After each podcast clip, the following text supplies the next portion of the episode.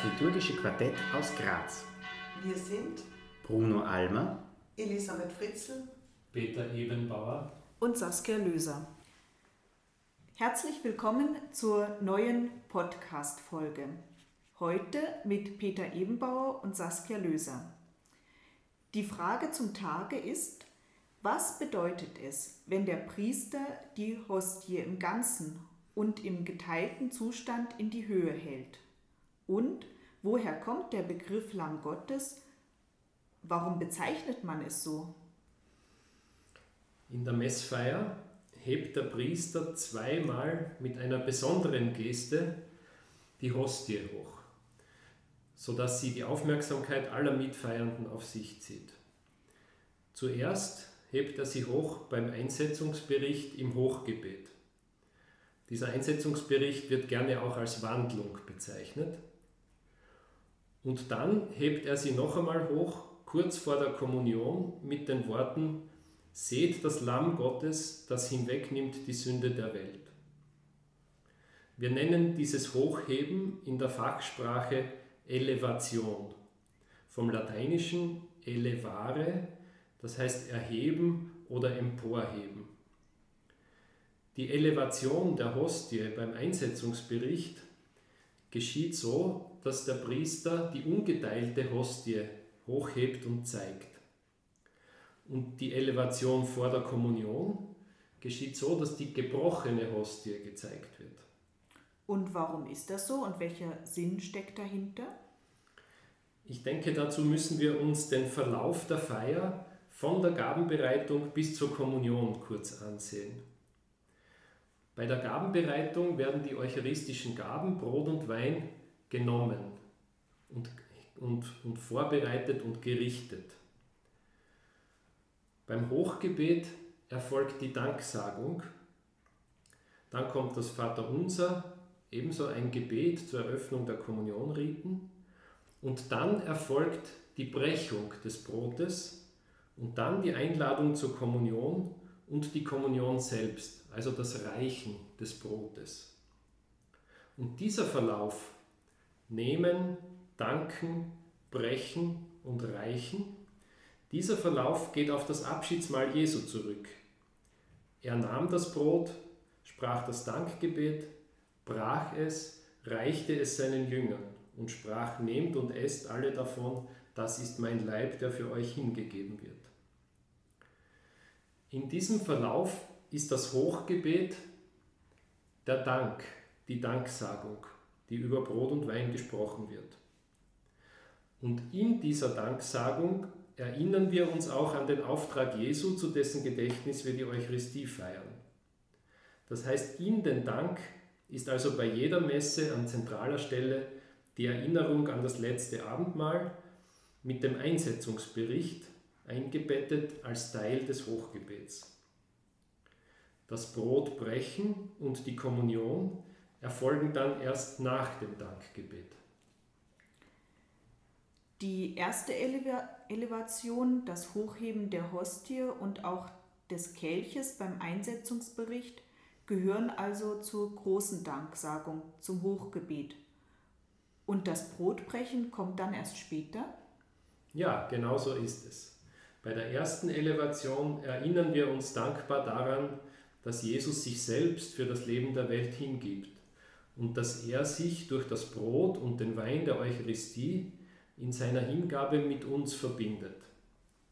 Wir sehen das hochgehobene Brot und den hochgehobenen Kelch, die Gaben, in denen wir ihm begegnen werden, wenn sie uns dann in der Kommunion gereicht werden.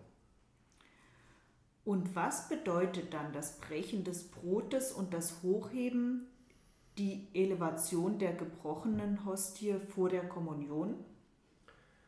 Das Brotbrechen ist ein wesentlicher Akt im Lauf der Feier, der oft wenig wahrgenommen wird, weil er sehr unscheinbar am Altar passiert. Das Brotbrechen war aber von Anfang an etwas ganz, ganz Wichtiges und man hat die ganze Feier in den urchristlichen Gemeinden auch gerne mit diesem Begriff bezeichnet, als Feier des Brotbrechens.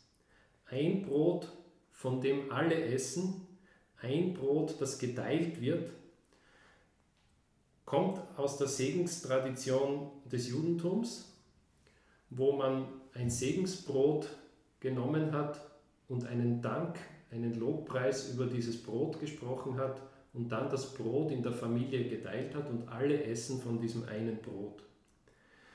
Das symbolisiert Verbundenheit untereinander und auch Verbundenheit mit Gott.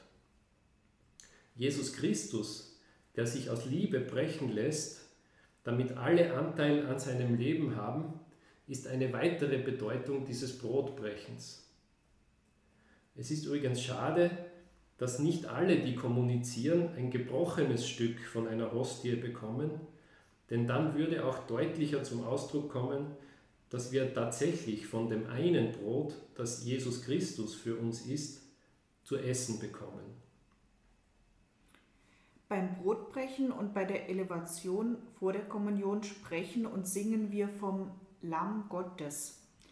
Woher kommt denn dieser Begriff und warum bezeichnen wir das Brot der Eucharistie als Lamm Gottes? Der Ausdruck Lamm Gottes wird im Neuen Testament an verschiedenen Stellen für Jesus Christus verwendet. Im Johannesevangelium sagt gleich im ersten Kapitel Johannes der Täufer über Jesus, Seht das Lamm Gottes, das die Sünde der Welt hinwegnimmt.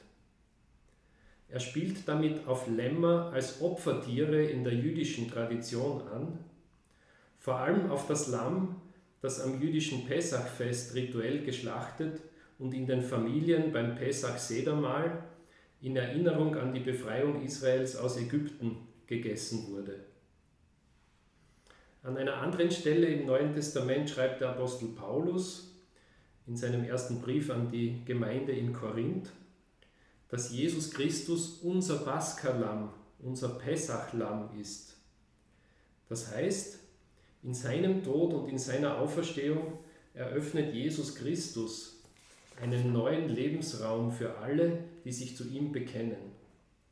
Er stiftet ein neues, ein befreiendes Verhältnis zwischen Gott und den Menschen und überwindet alle Hindernisse der Sünde. Und im Buch der Offenbarung im Neuen Testament erscheint dann Christus als das siegreiche Lamm, das den Tod überwunden hat und nun zur Rechten Gottes sitzt. Gott und dem Lamm, das heißt Christus, gebührt alle Herrlichkeit und Ehre. Beim Brotbrechen in der Messfeier singen wir Lamm Gottes, Agnus Dei, du nimmst hinweg die Sünde der Welt, erbarme dich unser, beziehungsweise gib uns deinen Frieden. Und bei der Elevation vor der Kommunion spricht der Priester mit den Worten Johannes des Täufers, Seht das Lamm Gottes, das hinwegnimmt die Sünde der Welt.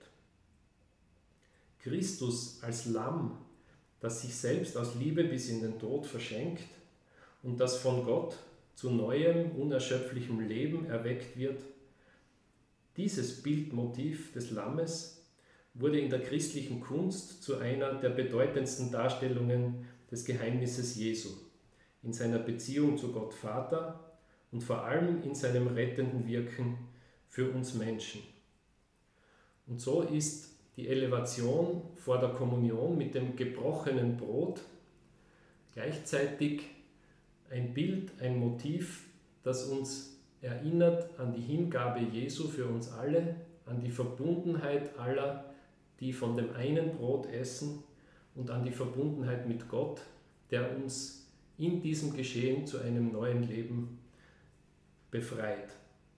Und das Lamm Gottes steht für diese rettende Macht Gottes.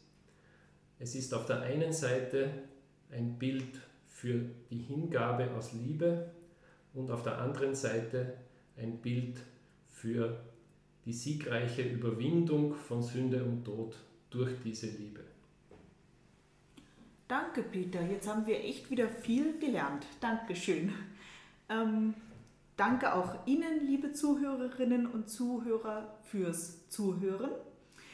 Und wir freuen uns aufs Wiederhören und zwar bei der nächsten Folge zur Frage, was darf ich in der Kirche?